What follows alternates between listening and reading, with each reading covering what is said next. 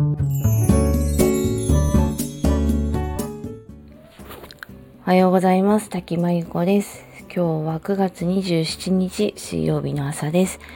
今日もラジオを聴いてくださりありがとうございます。今日は言い訳をしない生き方、自分の非を認めて謝れる人というお話です。言い訳をするのってやっぱ良くないイメージがありますよね。そもそも言い訳ってどんな意味なんだっけ？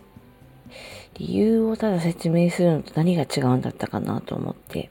ちょっと改めて意味を調べてみました。言い訳は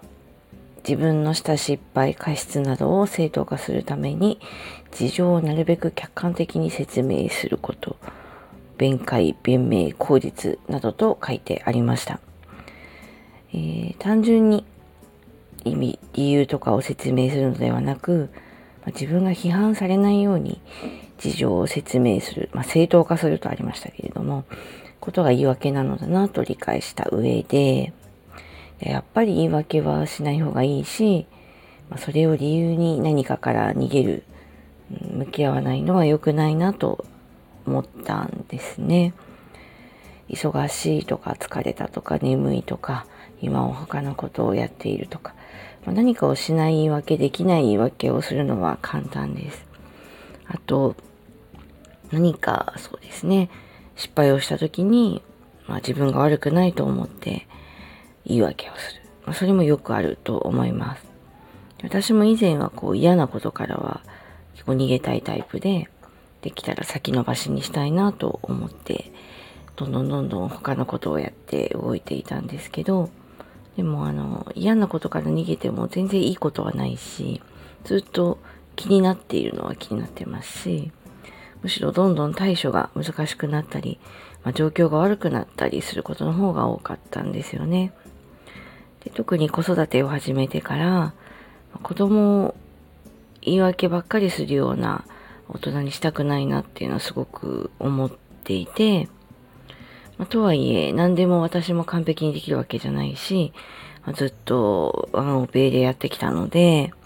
ぱり忙しいし失敗も抜けていることも実はすごく多いんですよね。だから失敗すれば、まあ私大人でも完璧じゃないので子供に謝りますし、大人だからといって何でも完璧じゃないことも、あの、ちゃんと子供に伝えるようにしています。あの、少し前から娘と一緒に家庭内でイエローカードを作って、お互いにできないこととか苦手なことをちょっと書き出して、お互いに見つかった時にま指摘する、その指摘をちょっと嫌な感じにしないためのちょっとゲーム的な仕組みなんですけど、あの、そういうのをやっています。で、私は、まあ、自分の弱点というか、できてないこととして、せっかちとか、靴を揃えてないとか、自分が悪くないのに謝るとか、ウェットティッシュのシールが開いているとか、あの、そういうのを娘が私のイエローカードとして書いていて、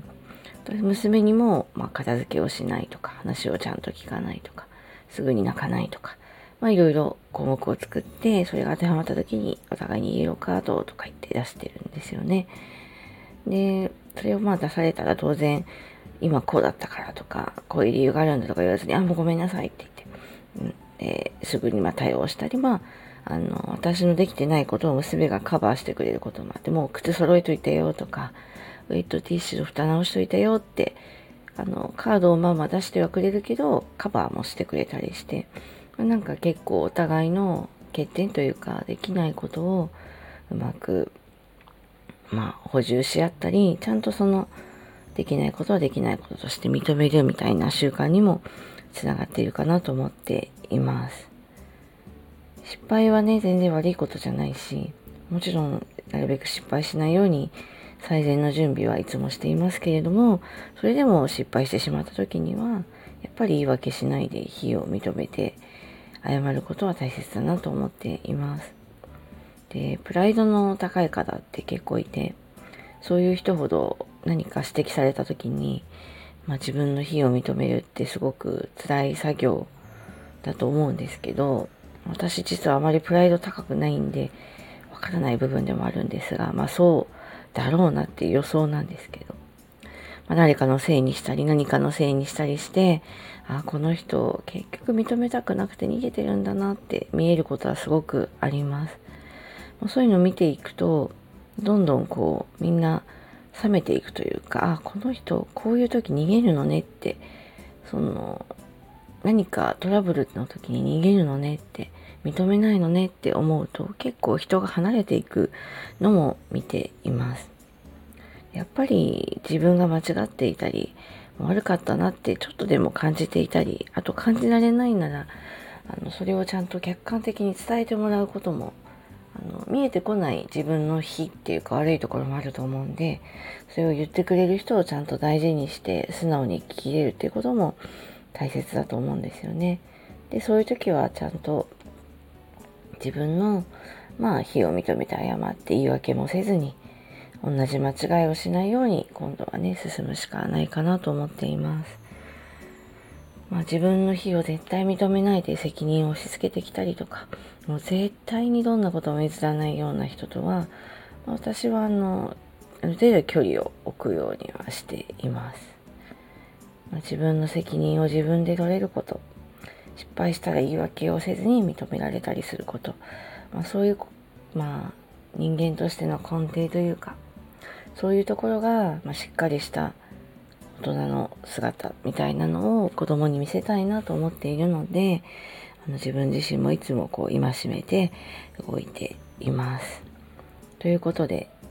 今日は言い訳をしない生き方自分の非を認めて謝れる人というお話でした。今日もラジオを聴いてくださりありがとうございます。えー、こちらはノートの記事にも詳しく書いていますので、えー、こちらのページからリンクも貼っていますので、よかったら読んでください。それでは今日も聴いてください。ありがとうございました。